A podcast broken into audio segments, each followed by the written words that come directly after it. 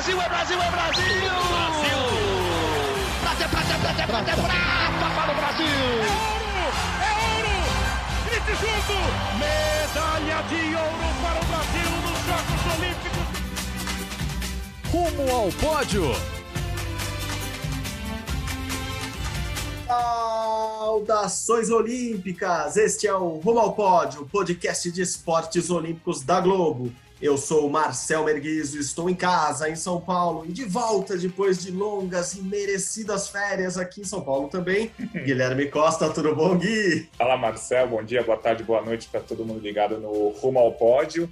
E os pré-olímpicos voltaram, hein? A gente está começando a ter de novo vagas olímpicas, a gente vai voltar a fazer as contas dos classificados, porque a Olimpíada, obviamente, está cada vez mais perto aí neste momento que a gente está gravando o podcast, 234 dias para a cerimônia de abertura.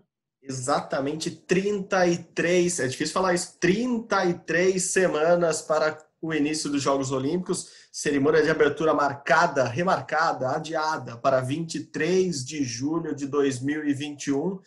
E é isso mesmo, Gui. As coisas estão voltando, tanto que, ó, olha o que voltou hoje também. Né? A gente grava nessa terça-feira, dia 1 de dezembro, voltaram, os aros olímpicos voltaram a boiar lá na Bahia de Aê. Tóquio. Mais um símbolo de que as coisas, se não estão caminhando tão bem quanto a gente imaginava em dezembro, em dezembro vai estar tá tudo normal, mas a gente já é um passo a mais para que, enfim, tudo comece a retomar para um caminho um pouco mais normal, né, Gui? Exatamente. E assim, vocês já comentaram muito isso na semana passada. Ao que tudo indica, a gente vai ter a Olimpíada sim lá em Tóquio no dia 23 de julho. É saber como será o público dessa Olimpíada. Mas que vamos ter os jogos, que a gente vai poder, aqui do Brasil, assistir tudo, acho que já está muito, muito, muito próximo, a não ser que uma outra catástrofe venha, né? Mas Concordo, concordo. E para quem não entendeu a brincadeira do início do, do podcast de hoje, Guilherme Costa ficou apenas uma semana de férias, aproveitou, pôde descansar um pouco, mas já está de volta porque temos muitos assuntos. Entre eles, os pré-olímpicos, que o Gui já falou, resultados do Brasil no hipismo, no rugby, no futebol, no basquete, no judô e no tênis, mas para começar pelo tênis, mas não, e para começar falando com quem entende mesmo de tênis, esta semana um convidado muito legal. Fala Guilherme. Bom, como eu falei, convidado especialíssimo de novo essa semana, Fernando Meligeni. Fernando Meligeni, o fininho, campeão pan-americano de 2003 em Santo Domingo, quarto colocado nos Jogos Olímpicos de Atlanta em 96, um monte de título, 25 da ATP, 25 do mundo, né? Vamos, vamos falar assim para quem, para quem não conhece tanto o tênis, é, saber da importância. Tio de Carol e de Felipe Meligeni, que agora vai ser chamado assim a partir de agora, ele que se prepare. Fininho, obrigado de novo pela, por ter aceitado o nosso convite. E vamos bater papo que tem muito assunto hoje. Obrigado, viu? Obrigado vocês, é um prazer. É, é, hoje tem bastante assunto, né? A semana já teve assunto e, e, e tenho certeza que foi um, um, final de semana muito interessante para a família, para o clã Meligene, né? Para a máfia Meligene. Então foi, foi boa. Boas histórias para contar. Gui, vou começar por aqui já falando disso, que acho que é o, o, assunto que mais deve alegrar o Fininho e toda a família. Como eu até eu escrevi ó, sobre o título dos dois e eu, eu, pensei em como começar o texto do final de semana no, lá no GE e eu, assim, eu só conseguia pensar que a família Meligeni deve estar muito feliz nesse momento. É isso, né, Fino? Porque vocês vivem muito tênis, assim. Não é um título seu, acho que você pode até falar melhor. É, é um título da família como um todo, porque vocês vivem isso. Né? Me fala um pouco dos dois. A Carol, que foi Carol Meligeni, Carolina Meligeni, que foi campeã lá no Egito, no, no Future, lá do Cairo. E Felipe Merigene, no mesmo domingo, foi campeão aqui em São Paulo, primeiro título de ATP dele, Challenger de São Paulo. Me fala um pouco dos dois, me fala um pouco dessa relação familiar com o tênis que extrapola você, né? Eu acho que você viu um pouquinho lá no PAN, né? É, como a gente vive.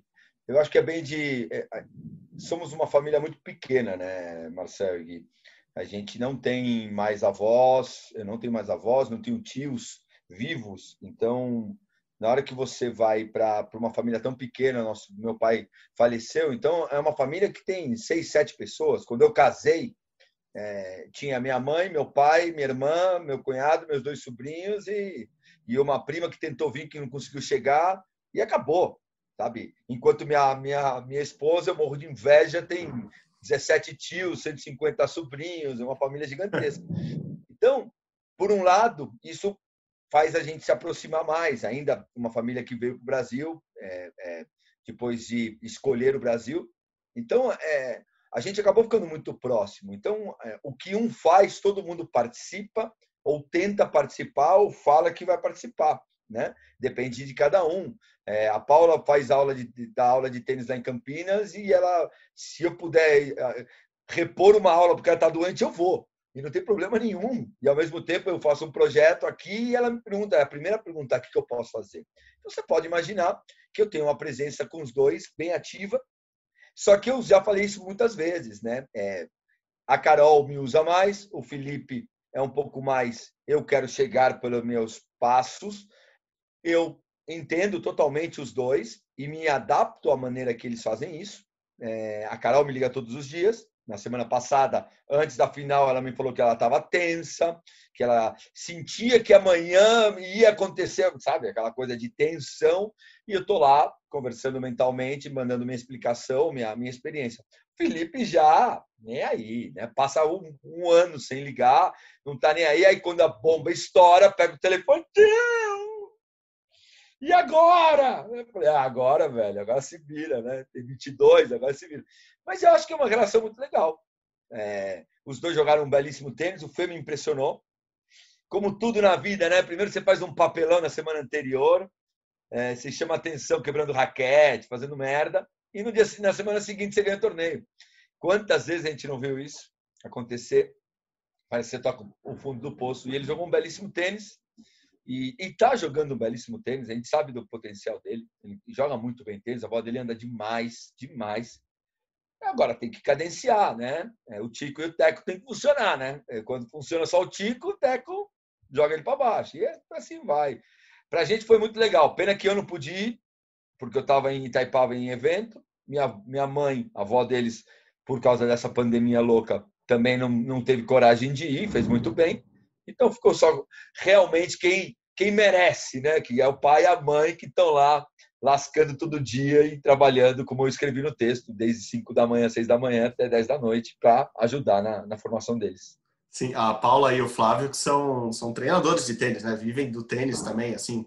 É, porque a, quando, quando a gente fala muito do, dessa relação tua com, com os dois, e claro, no PAN a gente viu muito próxima essa tua relação com a Carol, assim, você tinha ganho, na sua despedida, você ganhou o título dos Jogos Pan-Americanos de 2003, e daí, anos depois, a Carol volta, quer dizer, a família VNGN volta para os Jogos Pan-Americanos, ela consegue ganhar uma medalha também, então, óbvio que isso foi emocionante para todo mundo lá, e a gente viu muito essa tua participação, você foi para Lima em cima da hora, no final das contas, né? não era um planejamento, e muitas pessoas acham que, de repente, você é o técnico, você é o cara que ensina eles, não, assim, com a Carol, principalmente, o seu trabalho é muito mental, né? Assim, é quase um. Eu não gosto muito dessa palavra, mas é quase um coach, né? Quase tentando acalmá-la ali em alguns momentos, ajudá-la em outros. É, e eles são muito diferentes também nisso, assim, na, na personalidade, no jogo, em tudo, Fininho. É, são totalmente diferentes. Eu acho que é uma coisa que tem que ser bem, bem explicada, né? Primeiro que eu não sou o pai deles, né? Porque tem muita gente que acha que eu sou o pai deles. Tá certo que eu tenho idade para isso, mas não é. Não sou pai, sou tio é, muitas pessoas dizem, oh, seu filho está jogando muito bem tênis. E, ah, não, não é meu filho, é meus filhos. É, segundo, que eu sempre gosto de dizer que a minha responsabilidade com eles é muito pequena. Né? Lógico, tem legado, lógico, tem, tem é, um incentivo meu do dia a dia, mas o esforço é deles, a, a carreira deles. Eu acho que eu mais atrapalho do que eu ajudo por causa da pressão, né? Da pressão não que eu coloco, mas que o meio coloca para eles. Eu acho que é muito difícil ser o Felipe e a Carol, porque toda hora tem a expectativa, principalmente no caso, no caso do Felipe, que é menino também, já tem a, a, comparação. Daqui a pouco vão começar a encher o saco dele qual vai ser o ranking dele, se você vai ser 25, vai 24, quer passar do teu tio, quer passar, você vai ser melhor que o teu tio. Isso, por um lado, é divertido, é legal, tem um lado positivo, né? mas também tem um lado negativo, né? que é muita pressão. Né, que ninguém quer ter e ninguém gosta. É, tirando isso, é, como eu falei, minha, minha participação é muito é, reativa, né? Eu não sou o cara que pego, por exemplo, quando deu o problema do, do Felipe, que ele ficou bravo lá quebrou tudo, eu não peguei o telefone ou, ou o WhatsApp e mandei uma mensagem para ele. Falei, oh, Felipe, eu fico na minha. Se você me liga e quer discutir a respeito, se prepare. Eu vou falar tudo o que eu acho. Né? Agora, quando ganha um campeonato ou perde um jogo, eu mando uma mensagem, pô, pena, valeu. Aí vai do jogador deles quererem debater ou não debater tênis comigo. Putz, tio, joguei muito mal. Aí eu falo, meu, quer conversar sobre? Ah, o que, que aconteceu? O que, que você pensou? Aí eu entro, e, mas eu não vou. E aí posso te ajudar? Porque eles sabem que eu estou aqui o tempo inteiro. E aí os dois são totalmente diferentes. A, a Carol acaba confiando um pouco menos no taco dela e precisa de uma força mais mental e mais estratégica. E o Felipe é totalmente ao contrário. Confia pra caramba e exagera muitas vezes, acreditando que a mão resolve. Então é um balanço, onde eu, quando sou chamado, eu tento, olha, Carol, mostro que ela está jogando, quanto que ela está jogando, relembro o Pan-Americano muitas vezes, que ela jogou super bem, babai, e entro para esse lado no mental. No Felipe, eu boto ele, desço ele para o chão, boto ele toda hora no chão. Não que ele se ache, não que ele. Não, é apenas ele tem uma personalidade muito mais solta, muito parecida com a minha, né? De, de mais solto, mais luz, mais. Ah, né? tá tudo acontecendo. Mas, por um lado, é perigoso, porque também pode te acomodar um pouco, pode te que achar que com a mão se resolve, na verdade, você resolve com as pernas. Então, é, são debates, mas depende muito deles, o quanto que eles querem conversar comigo. E eu estou sempre à disposição. Perfeito. Manda lá, Gui. A, a, gente que acompanha o tênis um pouco mais de perto, é claro que a gente não é especialista em tênis, mas a gente acompanha o tênis de perto, a gente sabe o funil que é o ranking mundial. Você entrar entre os 300 melhores do ranking é um negócio já muito difícil o top 100, que é uma marca ali, é muito mais difícil ainda, top 30, então nem se fala. Mas assim, a gente fala top 100 no tênis, a gente acha o cara muito bom. Quando a gente pega outras modalidades, o cara é top 100, a gente fala, ah, top 100, dá para crescer mais. O top 100 no tênis é uma marca. É, como que explicar isso para o público em geral? Por exemplo, a gente pega o ranking da Carol, a Carol acho que é 246 agora.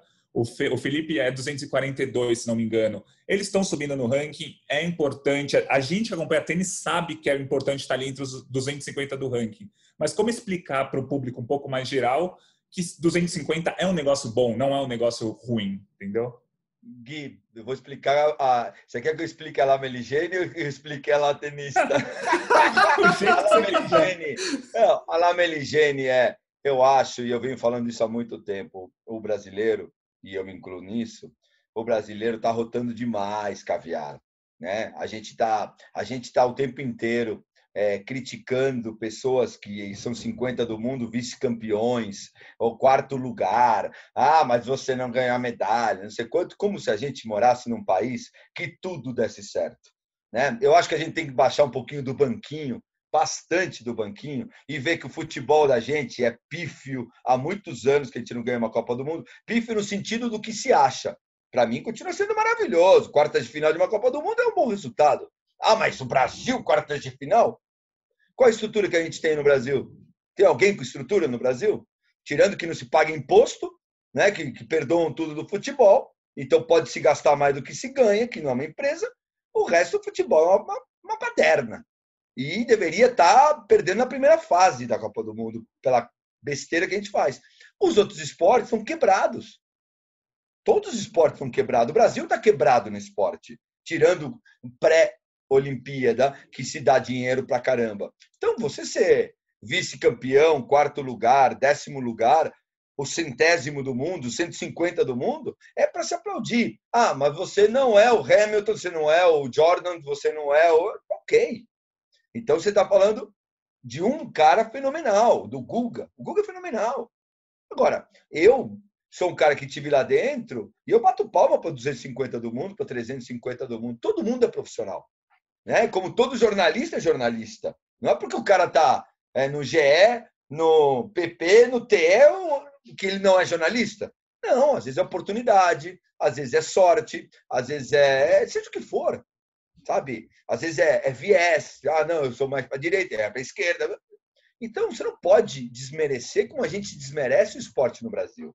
Né? As pessoas não entendem patavina de esporte no Brasil para falar que um cara que, que foi vice-campeão brasileiro de futebol é um time de merda.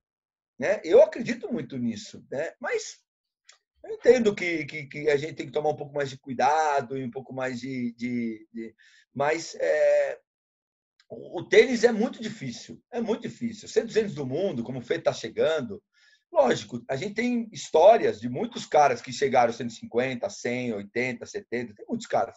Mas é muito difícil, principalmente com dólar a 5,50 e o euro a 6,50, né? Vamos falar bem a verdade. Que pai tem grana para poder a Paula e o Flávio são exemplos disso. Quem tem grana para para pegar o seu dinheiro, abandonar a sua vida e, e botar um, uma, um moleque indo para o Cairo a 6,50 o, o euro? Pô, é difícil, mas é, as pessoas às vezes querem como se todo mundo fosse o melhor médico do Brasil, melhor arquiteto, melhor engenheiro, melhor dentista, né? É um pouquinho chato esse, mas é o que a gente vive, é nosso país. Sim, você tocou, você tocou no nome do Guga e nessa semana, agora 3 de dezembro, completam-se os 20 anos que ele foi número um do mundo, que ele virou número um do mundo. Primeiro e até hoje o único brasileiro número um do mundo. Olhar 20 anos para trás e ver o que o tênis se desenvolveu ou não se desenvolveu no Brasil te dá qual sensação hoje? Assim, como você vê primeiro o feito é, o feito do Guga, assim, Teixeira, é isso que a gente está falando, acho que um pouco, né? Assim, pô, tornar 100, se tornar 30, se tornar 20, se tornar número um do mundo, e daí 20 anos depois você olha e fala, e aí, erramos onde? É mais ou menos isso? Eu acho que hoje um pouco mais calmo, né? Olha, imagina eu calmo agora, né? Imagina o que eu era, né? Eu acho, eu acho que o tênis é, uma, é, uma, é, é um espelho do que é o nosso esporte no Brasil. Né? Não dá para você falar que o tênis não, não foi aproveitado o, o boom Guga, sendo que nenhum boom foi aproveitado, tirando um vôlei aí que, que aproveitou um pouco aquela maré, mas mesmo assim, né? É, se a gente for olhar ponto a ponto, você sabe que, que o vôlei está caindo no seu nível, na sua, na sua estrutura. Então, é, eu acho que, o, que o, o Brasil vive de, de gênios pontuais né? Gênios de um Robert Scheid que apareceu, de um Manuel do, do vôlei de praia que ganhou o que ganhou, do, lá, do Torben Grael, seja qual for o cara que você queira né, botar o, em qualquer modalidade você acha um cara absurdo que você fala não acredito, né? Até os esportes mais ricos com os esportes mais pobres, né?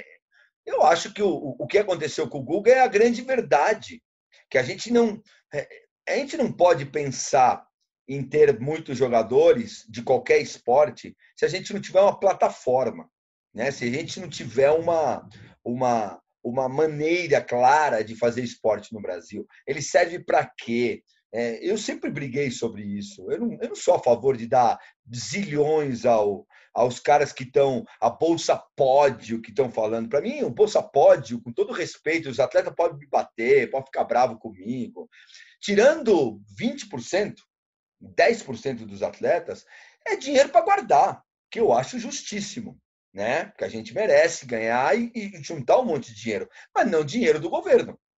Né? A, gente, é, a gente merece guardar todo o dinheiro, mas guarda da Coca-Cola, guarda da, da, Não vamos falar de todas as empresas, né? De qualquer uma.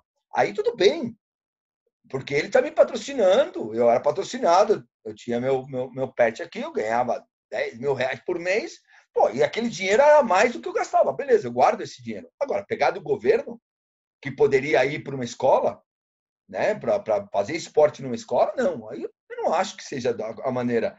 E eu não sou de direita, de esquerda, de centro, de subcentro, de. Não. Apenas acho que, com todo respeito, falando de tênis, eu acho que o Marcelo, o Bruno, o Thiago Monteiro, o, o, o Pelucci. Os caras não precisam de uma bolsa pódio. Você pode dar. Quer dar, dá. Agora, a gente não mora na Suíça, né, gente? Para dar 20, 30, 10, 50 mil reais por mês. É, é a minha opinião. Ah, ficar bravo? Dois caminhos: ficar e desficar. Né? Não, ninguém paga minhas contas e eu não vivo de nenhum de vocês. Então, eu tenho direito. Ah, e eu, mais uma: eu nunca ganhei. Ah, então é porque você não ganhou que você está bravo? Não, muito pelo contrário. Porque eu acho que está errado. O Jaime não ganhou, o Mata não ganhou, o Mota não ganhou, ninguém ganhou, o Guga não ganhou. A gente ganhava o que a gente produzia. Ganhou na Copa Davis, ganhou patrocínio Copa Davis, a gente pega. sabe? Dinheiro da, da, do, do, da, da Copa Davis da, da Federação Internacional, bom, vamos dividir com a CBT, é nosso, é lógico, estou jogando, patrocínio no ombro, aqui, vamos. Agora, bolsa, ah, daqui a pouco, ó, eu quero uma bolsa, eu quero bolsa, bolsa cama, estou na cama, ó, bolsa, bolsa descanso. Pô, parei de jogar, não tem uma bolsa descanso para mim aí? Pô, representei o Brasil 20 anos, manda uma bolsa para descanso para mim. Não sou muito a favor. É, já que você trouxe o esporte inteiro assim, vamos falar um pouquinho do esporte olímpico.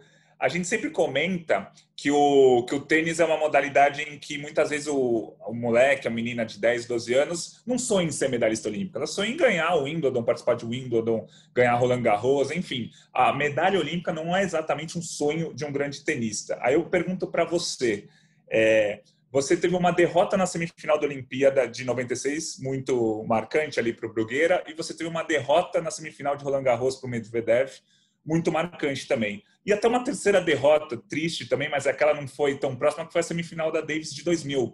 Foi na, foi na Austrália, foi na grama, então foi 5 a 0 A gente não teve tanta chance, mas foram três semifinais. Uma defendendo o Brasil, uma na Olimpíada e uma individual ali em Roland Garros. Qual dessas três derrotas você trocaria por uma vitória?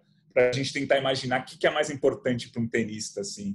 No momento, no momento que eu estava vivendo, e pela, pela por tudo que eu estava vivendo, eu eu trocaria pela pela Olimpíada, porque para mim foi uma briga é, virar brasileiro e mais ainda ir para a Olimpíada, que todo mundo sabe da história com o. Então, naquele momento era um é um presta atenção.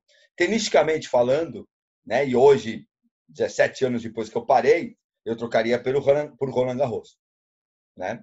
É, se eu fosse jogar para a galera, para a mídia, para vocês e, e, e ser babaca e, e mentiroso, eu falaria com o maior prazer da Olimpíada, que eu ia ter a Olimpíada. Mas e aí ia ser, vamos lá de novo, eu ia ser o medalhista olímpico e eu ia ter a medalha aqui. O que ia mudar? Nada. Nenhuma das três para o Brasil mudaria. Ah, porque o medalhista olímpico, a gente sabe quem são os medalhistas olímpicos brasileiros da história? Não. O público sabe? Não. Não. Nem, você passa no metrô e vê medalhista de basquete, você não sabe quem é. Você não sabe nem a pessoa que ele jogava basquete, tem que estar tá com a bola batendo assim e ainda perguntar o nome. Então, é, a gente não é, não, a gente não é um país de cultura. Primeiro, porque é que é uma briga minha, e aí ela se confunde com, com a Argentina e tem que tomar cuidado, mas também não tenho mais idade para ficar tomando cuidado. É, eu acho que a gente está precisando de cultura esportiva no Brasil né? Para a gente mostrar para o público, para nossas crianças, quando tem uma Olimpíada, quando tem um Pan-Americano, eu sento quase pela orelha o Gael e a Alice, e, e meu, e o, e o Gael começou a fazer judô por causa do, do PAN e da Olimpíada, do PAN, principalmente do último PAN. Quando eu voltei e mostrei o PAN, ele ficava fazendo, e hoje ele está fazendo judô. Hoje é o passa, passa a faixa, a primeira faixa dele, vai tentar sair da branca, ele e a Alice, Agora, a gente não tem nenhuma história com judô. Eu também fiz quando era pequenininho. Então, eu acho. Mas é um pouco isso, né? A gente não tem essa cultura tão. tão... E o tênis demorou muito para entrar, depois saiu, depois voltou. Eu lembro quando eu fui para a Olimpíada de Atlanta, uma coisa que me chamou a atenção e marcou, que os atletas no primeiro dia, segundo dia, me olhavam torto. Por quê? Porque o grande Thomas Munster, que eu adoro, que é um grande amigo, deu uma declaração maravilhosa antes, do, antes da Olimpíada de, de Atlanta. Ele falou: No money, no Munster. Pronto. Cagou né, o mundo do tênis naquele momento. Bom, os caras lá tudo representando o país. Vem o Munster me solta no minuto do mundo na época. Fala, no money, no Munster. Fala, não, cara, não faz isso. Os caras olhavam com uma cara, falavam, esse riquinho aí, esse trouxa, tomara que perca na primeira. É, mas é assim, fazer o quê? Né? Você acaba pagando o preço do esporte que não dá. E eu, aproveitando isso, é a primeira coisa que eu faria se eu fosse do Comitê Olímpico Internacional, eu tiraria os pontos do, do tênis. Tiraria os pontos de todas as modalidades. Olimpíada é para não ganhar dinheiro, para não ganhar ponto e você mostrar que você um pouquinho gosta do seu país. Se não gostar, fique em casa assistindo pela televisão, vai ver novela, vai ver, vai ver quadro do não sei quê, não tem problema. Só que Olimpíada é para você representar o país. É a única chance que você tem. Olimpíada é Pan-Americano. Não tem mais. Por que, que você vai ganhar ponto e dinheiro? Eu acho ridículo, basicamente.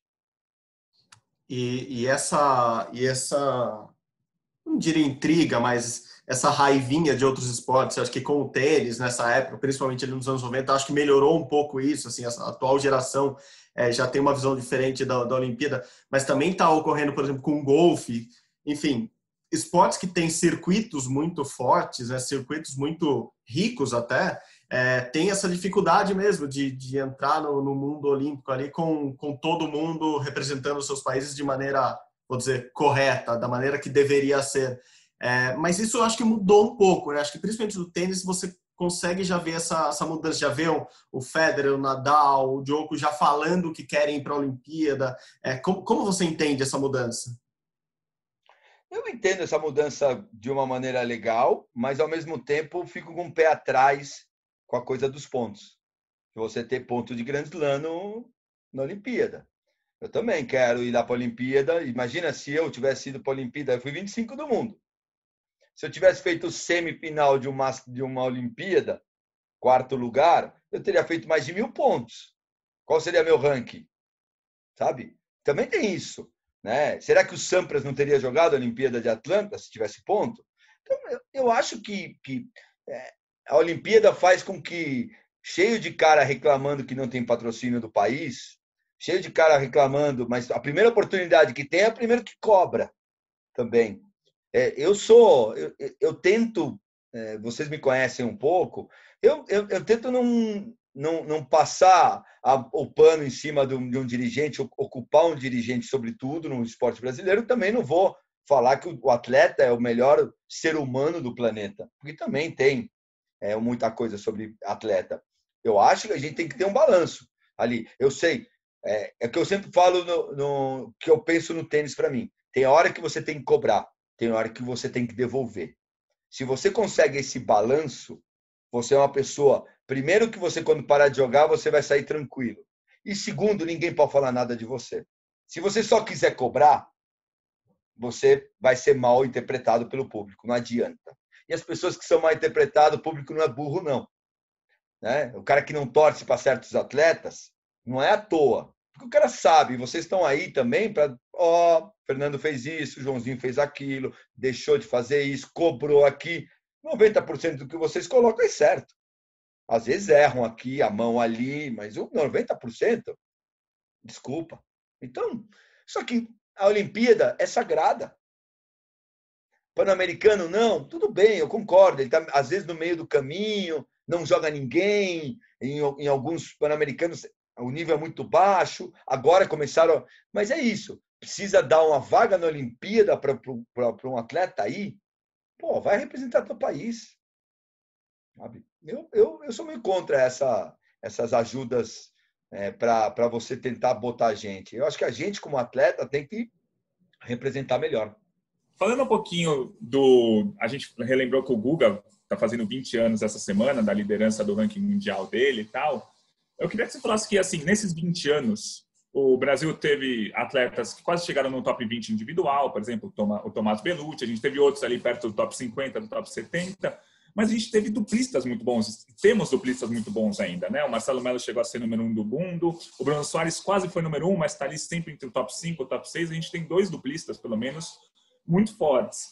Só que é, eu queria que você falasse um pouco. As duplas não conseguem levar um tênis nas costas, assim, ninguém vai. É, pouca gente se interessa por duplas. Porque, assim, pensando em Olimpíada, é uma medalha que o Brasil pode conquistar, nas duplas. Mas pensando na revolução do tênis, para o tênis crescer aqui no Brasil, você acha que as duplas ainda são bem pequenas perto de simples? Porque a, gente, a gente falou muito do Felipe aqui, do seu sobrinho, ele tem um ranking de duplas muito melhor do que o de simples, mas a gente só lembrou do ranking de simples.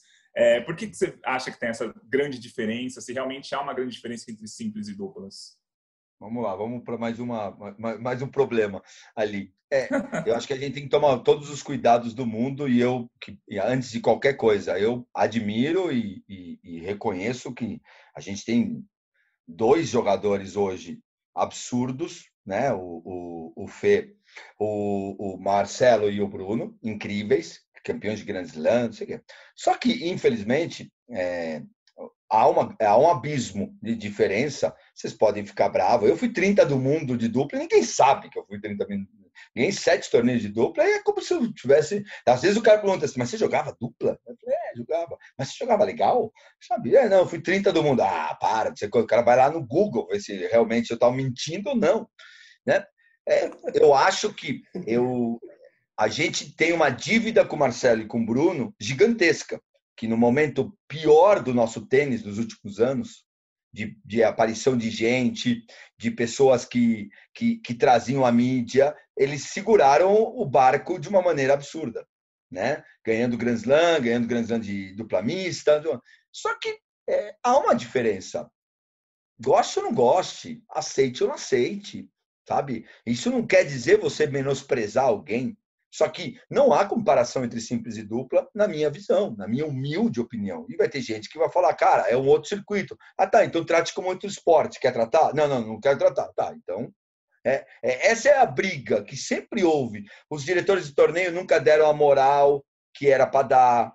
Uh, o prize money não é o mesmo. A quantidade de dias no hotel que o cara fica não é igual. É, já começa no circuito não se tratando igual. Então, o, e vamos ser muito realistas, todos os meninos que jogam duplas, a grande 99,9%, tentaram jogar simples e não conseguiram. Alguns, alguns jogaram para caramba e depois chega uma certa idade, seguraram e começam a jogar dupla. Então há uma diferença. Isso quer dizer que você está menosprezando? Não. Pô, graças a Deus a gente teve o Marcelo como número um, Bruno como número dois, campeão de Grand Slam. Pô, isso ninguém tira. Isso é maravilhoso. Ah, o Marcelo e o Bruno são maior que você. Bom, que seja maior que eu, não tem problema. Isso não está em jogo. Apenas o público. Aí você vai botar numa televisão, como eu botava, e obrigava por eles, e 60%, 70%, 80% me xingava, porque eu botava eles e tirava o Tsonga. Não é que eu tirava o Federer, ou pedia para tirar o Federer. O Nardini é a prova disso. A gente peitou Marcelo e Bruno, e Demoliner e André Sá, muito na televisão. Muito. E aí, aí vem um erro. Eu nunca recebi um obrigado. Também. E eu gosto das pessoas, mas nunca recebi um obrigado. Ah, é uma obrigação da televisão? Não, não é. Vocês sabem muito bem que não é uma obrigação. Porque o público não quer ver. O público quer ver quando não tem. O Master agora acho que foi uma grande besteira. Deveria ter colocado. Agora, você não vai botar uma dupla no lugar de um jogo do Master, porque o público não vai querer. E aí você fala, ah, mas então o brasileiro não gosta de dupla? Ama dupla. Só que o brasileiro ama o top 10. Ama a Serena, ama a Halep, Ana, ama o Medvedev agora, ama o Tsitsipas, e sem falar os números, os três melhores. Então, é uma briga que é complicada. Eu respeito, admiro, bato palma de pé, como vocês veem que eu bato palma de pé, mas eu não, eu não comparo, eu não consigo comparar. É só, só para colocar o, o, ouvinte aqui, é, o que o Meligem está falando é que na ESPN, onde ele trabalhava, e o mesmo acontece no Sport TV, quando há muita reclamação nos grandes lãs, que as TVs ficam passando jogos do top 5, top, top 10 do individual e deixam um pouco de lado as partidas do Marcelo Melo, do Bruno Soares, do Marcelo Demoliner, antigamente do André Sá, que são brasileiros que jogam duplas. E aí as, as, as televisões são muito criticadas por isso nas redes sociais.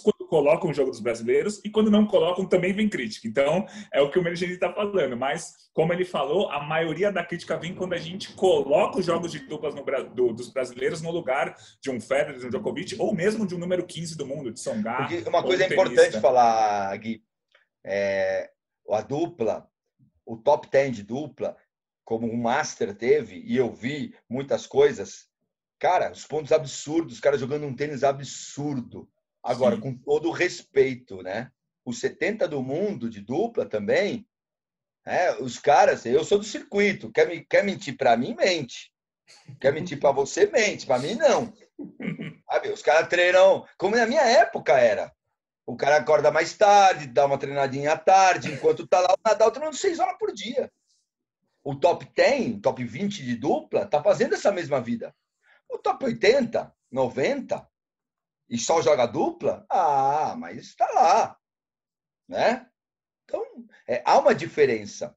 Né? Então, é isso que acontece também. O nível de, de, de, jogos, alguns jogos, não são iguais, como a gente vê na Simples, que a grande maioria é pegada. Eu vou voltar no assunto lá que você citou, logo que você chegou em, em Atlanta, falando de Olimpíada, todo o problema que houve para a sua ida para a Olimpíada, até porque demorou muito a sua naturalização, né? Se eu não me engano, foram cinco anos o processo todo, que provavelmente hoje em dia sairia em meses, talvez. É, eu queria falar um pouco disso para tratar dessa diferença Argentina-Brasil no assunto que, no final das contas, é, eu acho que é o principal da nossa conversa, que é cultura esportiva. Quando a gente fala de tênis, quando a gente fala de Olimpíada, a gente está falando basicamente de cultura esportiva. Você, por ter nascido na Argentina, por ter treinado lá, por conhecer muito bem, por causa de todas as suas relações familiares e de amigos, e por ter vivido todo o tempo no Brasil, jogado pelo Brasil, você sente muito essa diferença cultural mesmo? Assim, o brasileiro e o argentino vêm de formas diferentes o esporte como um todo? Eu não tenho dúvida. Eu não tenho dúvida, não. É, é até é super perigoso.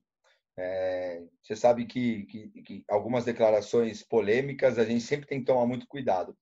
Mas eu acho que ela acaba tomando uma dimensão gigantesca quando existe um pouco da hipocrisia, né? É, eu não sou a favor ou contra, mas aquela declaração, por exemplo, do Ronaldo, muitas das declarações do Ronaldo Fenômeno eu não gosto. Adoro ele como atleta, mas eu nem conheço o Ronaldo, pode falar a verdade. Mas quando ele fala é, na época da Olimpíada e ele quis defender que era muito legal, Olimpíada, ele estava defendendo é, quando ele fala, ah, o dinheiro do esporte é o dinheiro do esporte, o dinheiro do hospital é o dinheiro do hospital, o dinheiro. Se tudo, se a gente morasse num país sério, onde cada dinheiro fosse bem colocado, não tem por que pegar o dinheiro do, do, do esporte e botar no hospital ou na segurança. Né? Não tem por quê.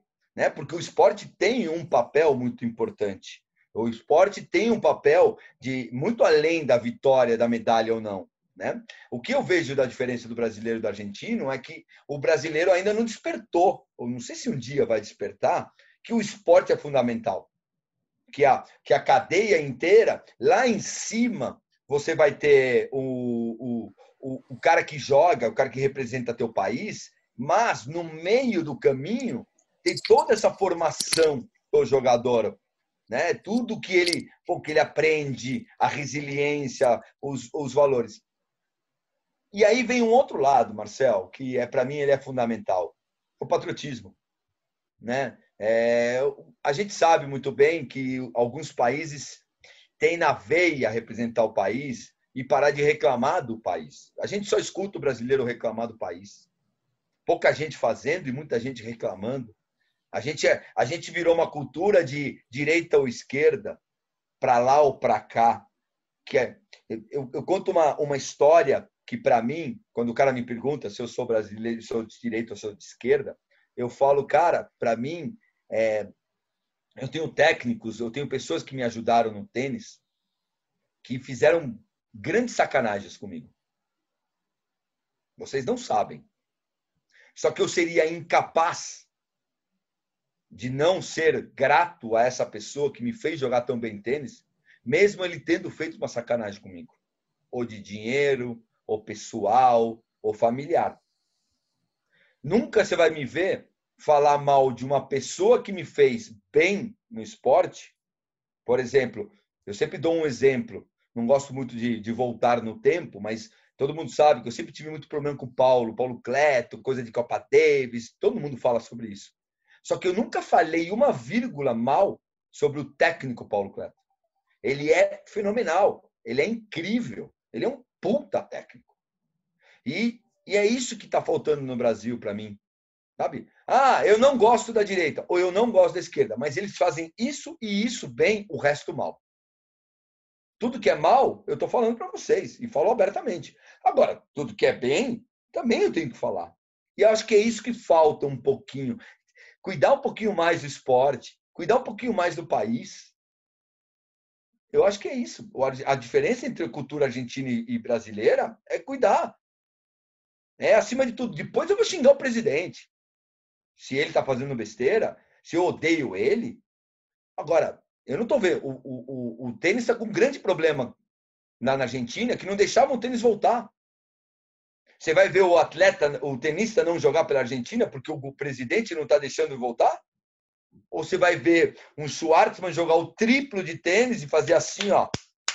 Eu sou argentino e você está sacaneando a gente. E vai botar pressão ao contrário. Não, aqui a gente né, vou, não vou jogar, não vou representar o país. Não vou jogar o país. Vou. Não, tem nada a ver. País é o país, ele é soberano. O presidente é uma figura. Você pode gostar ou não gostar. Mas ele vai durar quatro anos, ou oito, dependendo do, do, do povo. Aí é onde a coisa começa, para mim, mudar um pouco de cenário. Bom, em relação, é, muito interessante o que você falou. Agora, em relação ao sentimento, a paixão pelo esporte como geral, você falando, eu me lembrei de um, de um colega espanhol, jornalista, que, que eu conheci, enfim, coberturas de, de, de, outros esportes mesmo pelo mundo. Ele, ele falava assim: ah, no Brasil vocês ganham, ganham muito no futebol, ganham outros esportes, mas é, aqui na Espanha a gente é, gosta de esportes mais do que vocês e gosta é, é, em geral, porque, porque a gente gosta em geral, assim, e a gente ganha esporte que interessa, a gente ganha tênis, a gente ganha basquete, a gente ganha esses esportes grandes.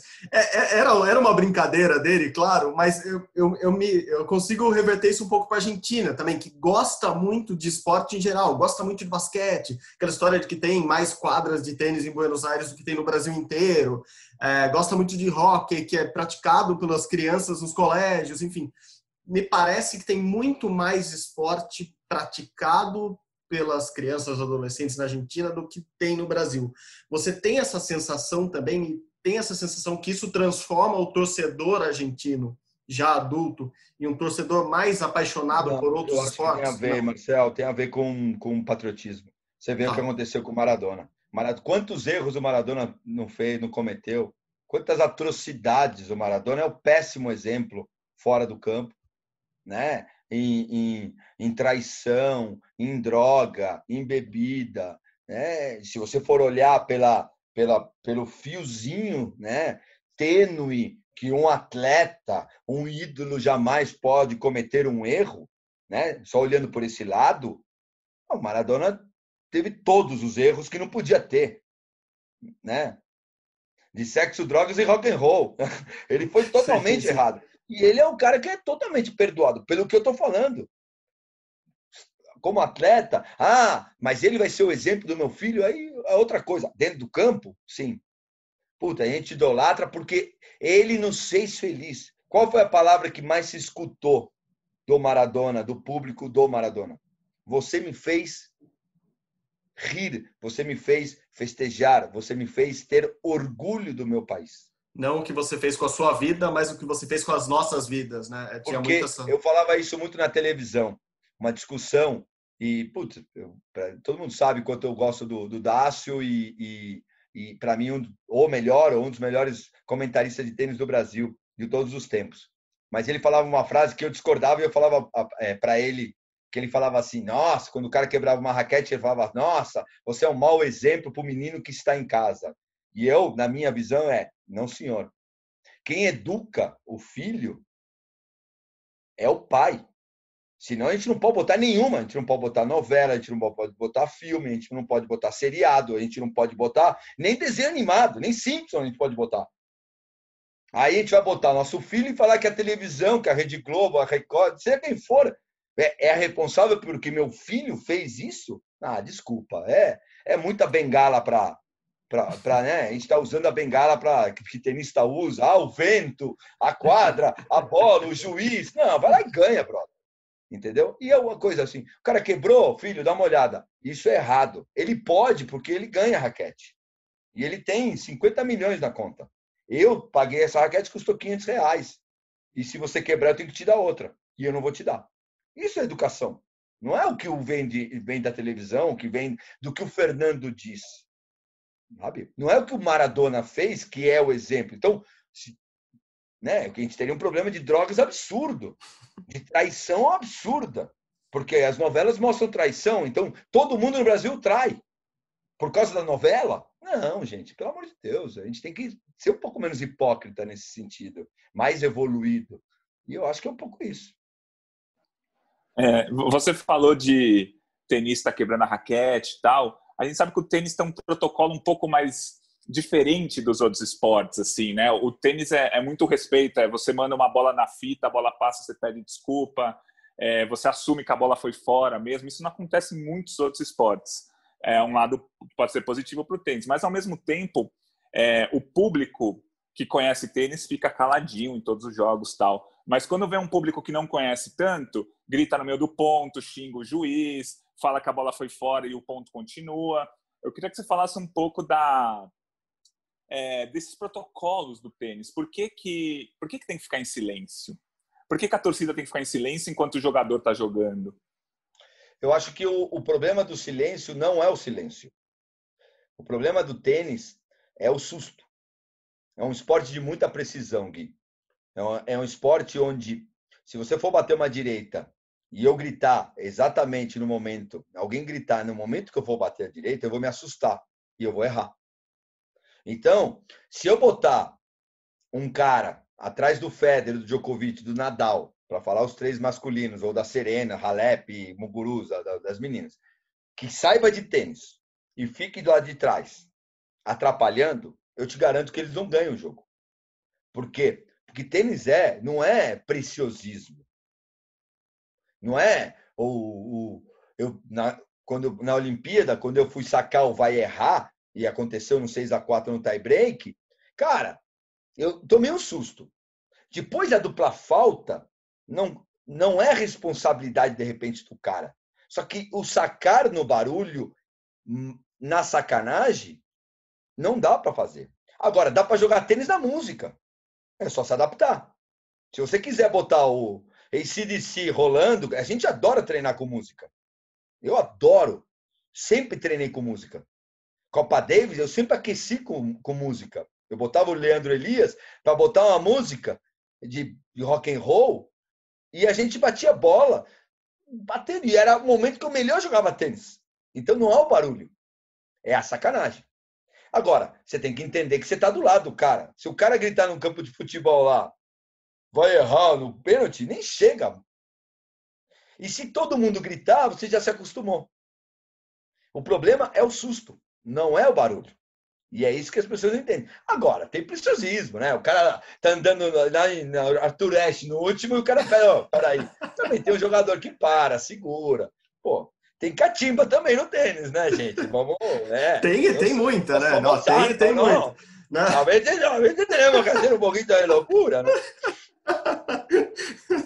Rafael Nadal que eu diga, tem, tem, tem muita, né, Catimba? Pô, lógico, é, lógico. aquele Nadal, tempinho ali Nadal, não é à toa. Federer são perfeitos, nunca fizeram é. nada. Ah.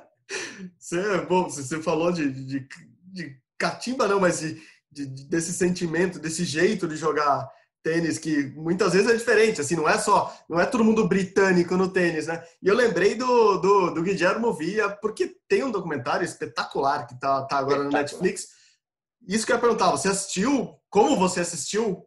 Conta um pouco para quem não Porém, viu. Né?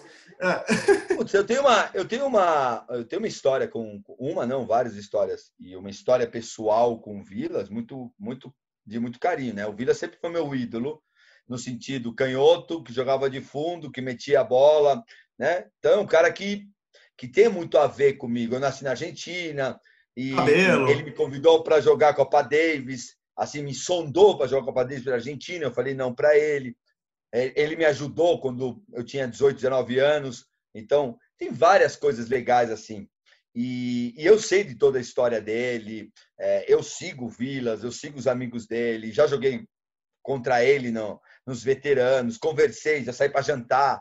Então, é, o ver o, o, o, o, documentário ou o filme, seja como for chamado, é, é incrível, né? Porque é a, é a verdade do Vilas.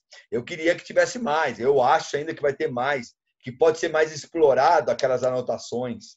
Lógico que o, o Eduardo levou isso para um lado dele pessoal, a gente entende isso. Deve ser difícil ser jornalista e fazer uma, uma busca que ele fez de 30 anos e não colocar o lado dele, né? Só que é um paradoxo aí, uma loucura, né? O cara que ama o Vilas não queria ver ele, com todo respeito à palavra dele. Sabe? Cada vez que ele aparecia, você queria tirar ele da cena. Mas, ao mesmo tempo, a história é muito rica e muito legal dele Sim. também. Sim. Por isso que eu acho que ele, agora que ele abriu a tampa, né, agora tem que fazer um do mundo Vilas. Sim. Né? Esse mundo Vilas é único. Esse cara é a, é a demonstração do que é amar esporte, do sim, que é amar sim. a vida. Né? Isso é muito legal.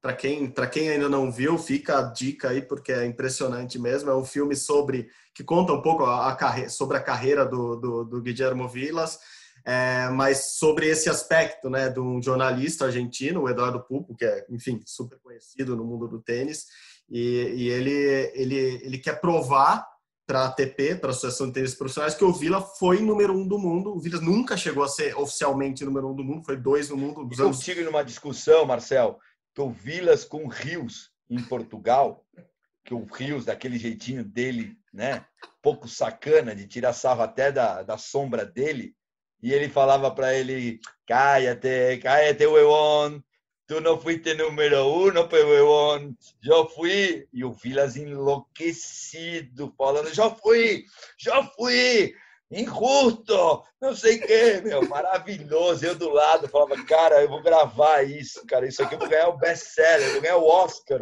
né, o melhor diretor. Né? o Rios, que se gaba de ser o primeiro sul-americano, número um do mundo, e a gente fala muito da rivalidade Brasil-Argentina, a rivalidade Chile-Argentina é tão maior quanto a nossa, né? Então a provocação deles deve ser, deve ser fortíssima. Maravilhosa. então, o documentário basicamente sobre isso. Não vou contar no, sobre o fim do documentário, sobre o fim do filme, mas vale muito assistir, acompanhar, porque é, eu imagino o quanto isso deve é, ficar no coração do tenista, né? Você ter chegado em algum lugar que, que oficialmente não se prova que você alcançou, né? Deve ser, deve ser triste e deve dar essa amargura, tanto que o Vilas até hoje vive com isso, né? Você acha que algum dia a ATP vai reconhecer que ele foi o número um do mundo?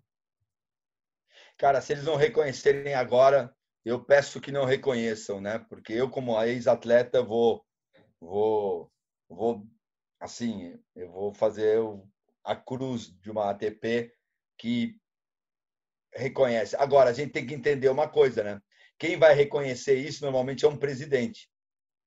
Eu acho, agora, um pouco de veneno, mais um pouco de veneno, acho tão difícil o Galdense reconhecer isso com todo respeito. Quem conheceu e jogou contra o Galdense humano, aquilo lá de humano tem muito pouco, então acho muito difícil ele peitar por um sul-americano argentino. Ai, meu Deus!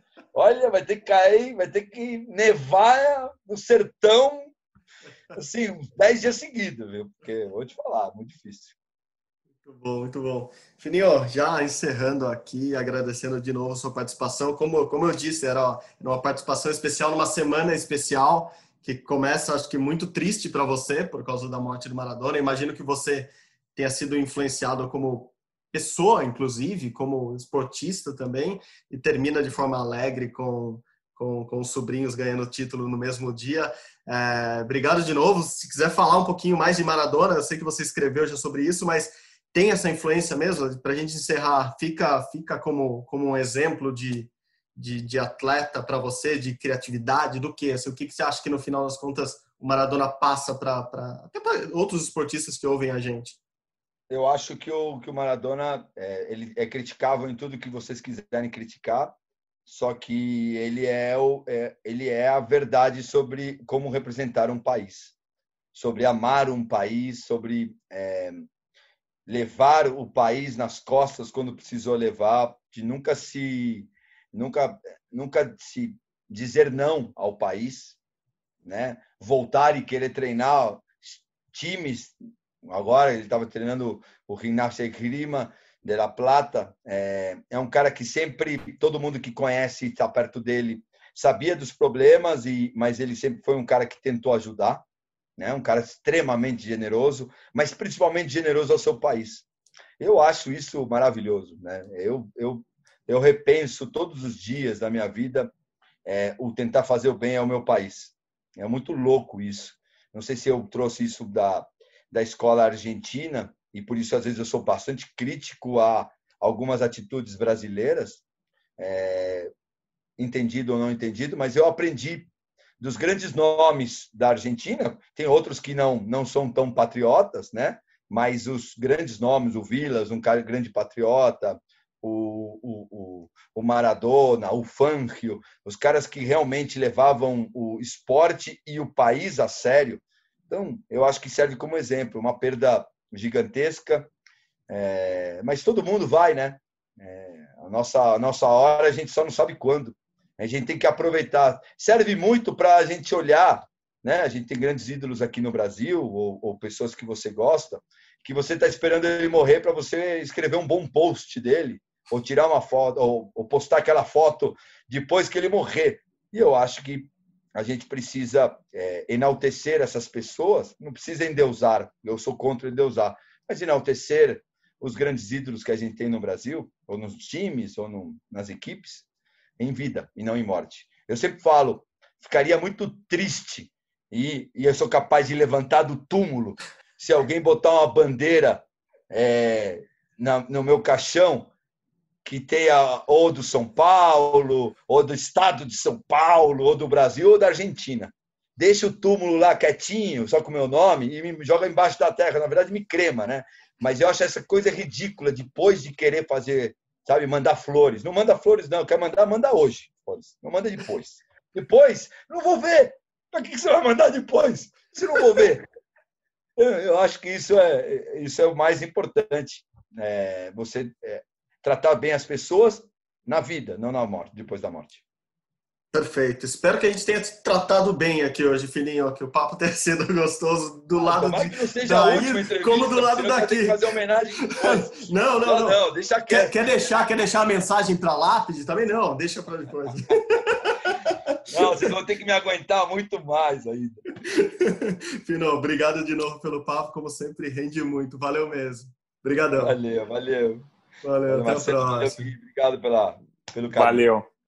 Bom, é isso, Guilherme. Vamos, depois de, de um show de Fernando Meligeni, o Fininho, vamos, vamos voltar ao mundo olímpico, mais especificamente com os pré-olímpicos. O que, que já está rolando? Voltaram alguns pré-olímpicos pelo mundo. É, rapidamente, o que, que já tem de, de classificados novos ou que esportes já estão voltando a classificar os seus atletas? Então, no último fim de semana a gente teve o Campeonato Europeu de Escalada e a Rússia conseguiu uma vaga olímpica tanto no masculino quanto no feminino. E a gente teve o Campeonato Europeu de Vela na classe RSX, que é tipo windsurf mesmo. E aí uma vaga é, ficou com uma, com um grego, com uma grega e outra vaga no masculino com o russo. Então a gente já está tendo novos nomes classificados. É estranho a gente estar tá falando de escalada aqui, né, de uma classe olímpica de vela lá do Campeonato Europeu, mas acho que é importante esse divisor de águas. Já temos novos nomes classificados para a Olimpíada. Desde março a gente não tinha atletas se classificando. O Brasil ainda não disputou nenhum pré-olímpico, mas o mundo já está disputando. A gente já tem novos atletas classificados para Tóquio. Acho que isso é bem interessante. Então, perfeito. O Brasil continua então com 178 classificados para a Olimpíada, que é o último número lá de março.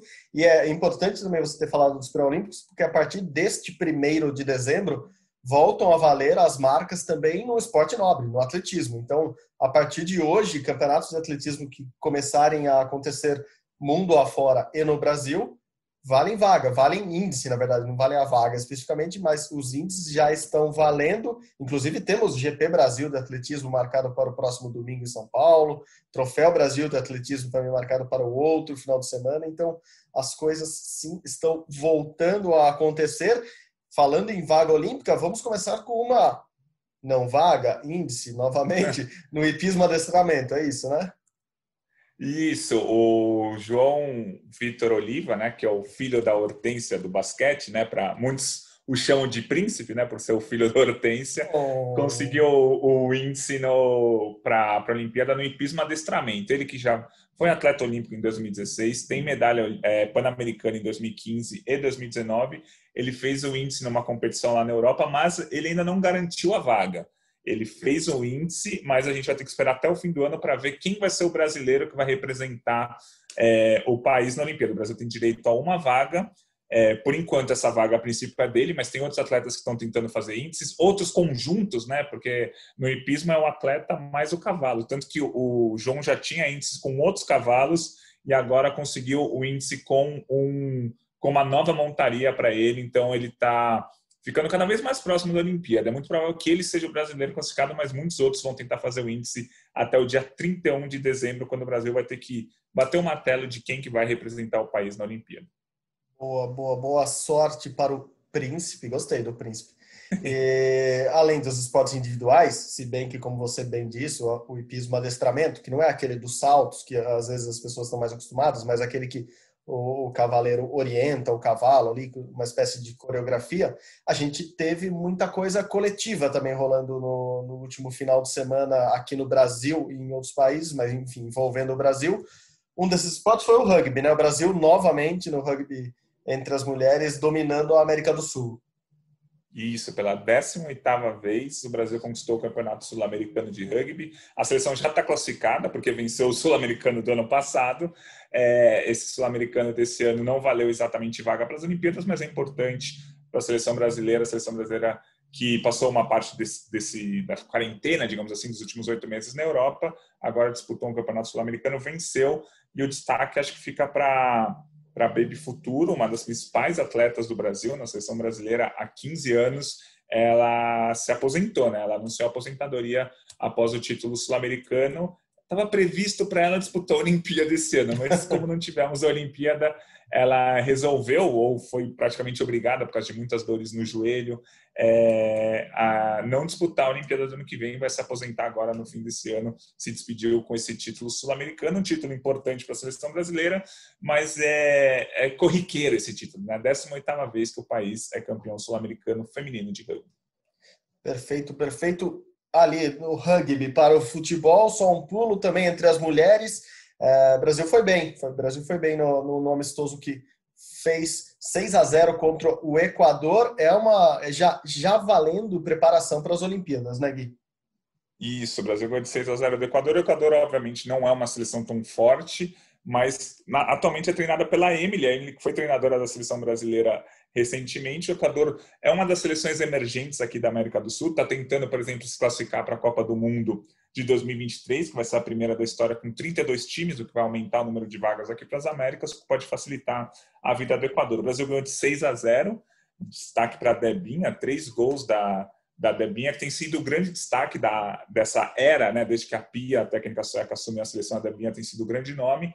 A Marta não jogou porque ela estava com com Covid, 6 a 0 então no primeiro jogo na última sexta. Hoje, terça-feira, quando a gente está gravando, o Brasil vai jogar de novo contra o Equador é, às nove e meia da noite com transmissão do Sport TV. É, só uma última colocação. O Brasil ia fazer esses amistosos contra a Argentina, mas a seleção argentina, por conta de todos os problemas da pandemia, falou que não dava para fazer esses amistosos. O Brasil, então, migrou para fazer contra o Equador, os dois jogos aqui na cidade de São Paulo, um na na Arena do Corinthians e outro no, no estádio do Morumbi. Então, seleção brasileira se preparando para as Olimpíadas. Se não é o melhor adversário para se enfrentar, é importante jogar, pegar ritmo e dar muita é, rodagem ao time. Né? Muitas jogadoras novas entraram e até fizeram gols. Né? A Duda e a Valéria, por exemplo, entraram e marcaram os gols da vitória do Brasil por 6 a 0 contra o Equador. Boa, a Pia ficou muito feliz com, com a atuação da seleção, falou que obviamente tem coisas a melhorar ainda e inclusive elogiou a Duda que entrou, fez um, um belo gol, participou de outro, enfim. Tem o Brasil um pouco renovado, mas aparentemente forte para as Olimpíadas do ano que vem. Você falou, é curioso, a equipe argentina de futebol feminino não veio para o Brasil, mas a equipe masculina de basquete do Brasil foi para a Argentina, começaram a jogar a, as eliminatórias da Copa América. Foi bem, duas vitórias contra Panamá e contra o Paraguai. É uma equipe que, essas sim, não está classificada, ao contrário do rugby é, e do, do, futebol entre as mulheres que já estão com vaga na Olimpíada. O basquete masculino do Brasil ainda tem um pré-olímpico para jogar, mas essas eliminatórias são para a Copa América, né, Gui?